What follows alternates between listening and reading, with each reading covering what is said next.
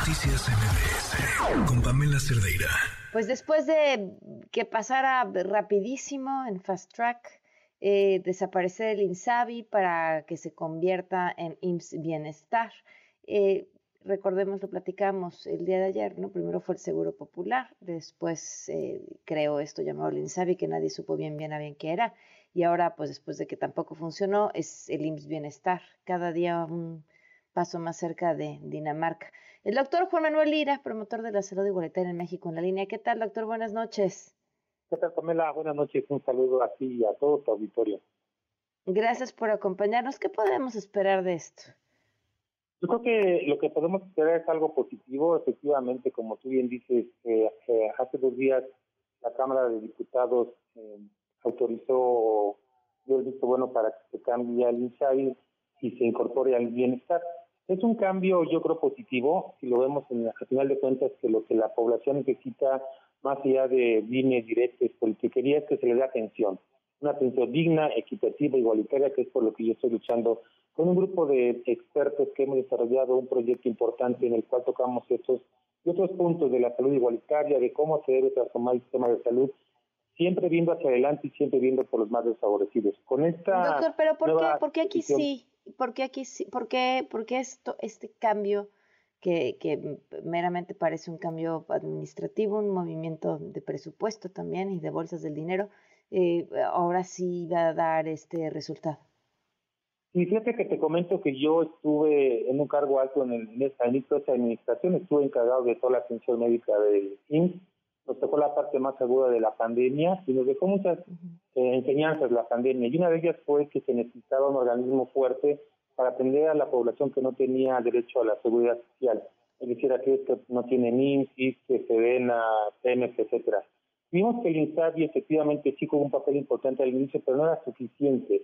Se ayudó en la pandemia y ahora que estamos ya a niveles pandémicos un poco más controlados, el gobierno toma la decisión que yo creo que es correcta de pasar toda la parte de la estructura, como tú bien dices, presupuesto, eh, recursos humanos a la parte del nuevo organismo que se llama Servicios de Salud sin Bienestar. Pues esa fue la decisión de que se tuvo que rectificar. Yo creo que errores de humanos. Pero, pero, pero, doctor, pero no, pero no responde la pregunta, ¿por qué ahora en este organismo sí y en, y en el anterior no? Y, y, por qué ahora sí funcionaría? O sea, ¿qué diferencias hay? Estructuralmente en el IMSS Bienestar que no el INSABI no podía tener. Sí, el, el IMSS Bienestar eh, toma todo lo que es su infraestructura, pero es un modelo que funcionó por muchos años en el IMSS, que era de programa y bienestar, que atendía zonas rurales, atendía a la, persona, a la población más desfavorecida, Pamela. Se toma este modelo para crear este nuevo organismo, que es diferente al programa. Este nuevo organismo va a tener toda su estructura tan o más superior a lo que es el IMSS ordinario.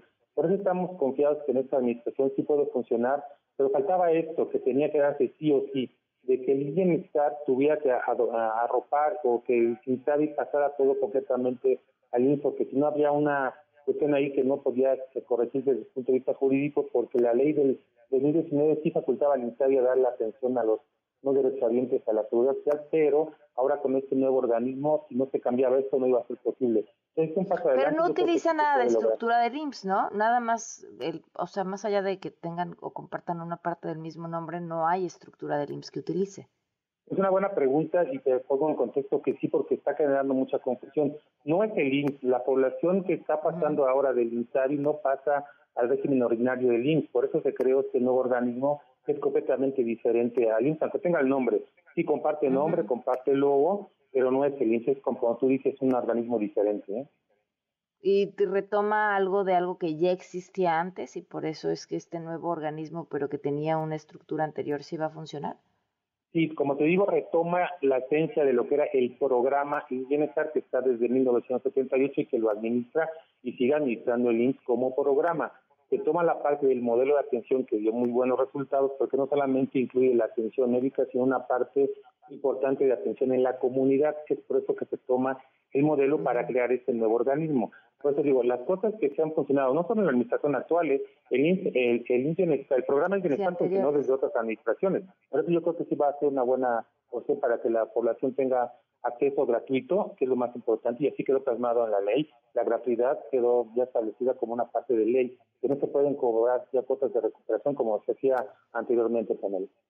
Eh, doctor, una de las em, grandes dudas de lo que se ha mencionado es que em, uno de los temas del el INSABI es que funcionaba eh, para darle vuelta al dinero, es decir, eh, la posibilidad de que el dinero que entraba por salud no se gastara necesariamente en esto, se le regresara a la tesorería y después de la tesorería se le perdiera el camino a estos recursos, pero puede suceder lo mismo con el IMSS Bienestar. No, fíjate que no, porque quedó muy establecido, qué buena pregunta haces, quedó muy establecido la ley pública, la pueden ver todo tu auditorio, quedó establecido las reglas de cómo debe de operar en la parte financiera y de transparencia el nuevo organismo llamado Servicio de Salud y Bienestar. Tiene muchos candados, por eso es la parte importante que va a avanzar en esto, de que no se pueden hacer ya transferencias como se hacían, como tú dices, que bien, bien luego lo comentas. Ya quedó muy establecido que esto sí tiene más, más candados que tenía el INSABI, por ejemplo. ¿no? ¿Y entonces en qué fracasó el INSABI? ¿Cuál fue el error del INSABI o la lección del INSABI? La lección, más que error, yo diría que la lección es de que no fue la no tuvo la capacidad suficiente de tener un modelo de salud propio como lo tiene ahora el Bienestar porque toma la actividad del programa. Fue una institución que se creó efectivamente para desaparecer el seguro popular. Podemos discutir si fue correcto o no, no, no, no lo, no lo vamos a discutir en este momento porque sería muy largo. Pero yo creo que el error fue que no tuvo la estructura, no tuvo la experiencia como lo tiene ahora el organismo que se acaba de crear, porque parte, como te digo, de programa y de un modelo que ha sido exitoso, no en esta administración, en administraciones pasadas de muchos colores partidistas. Pues doctor, muchísimas gracias por habernos acompañado. No, al contrario, el agradecido soy yo y te agradezco el espacio y un saludo a todos los auditores. Noticias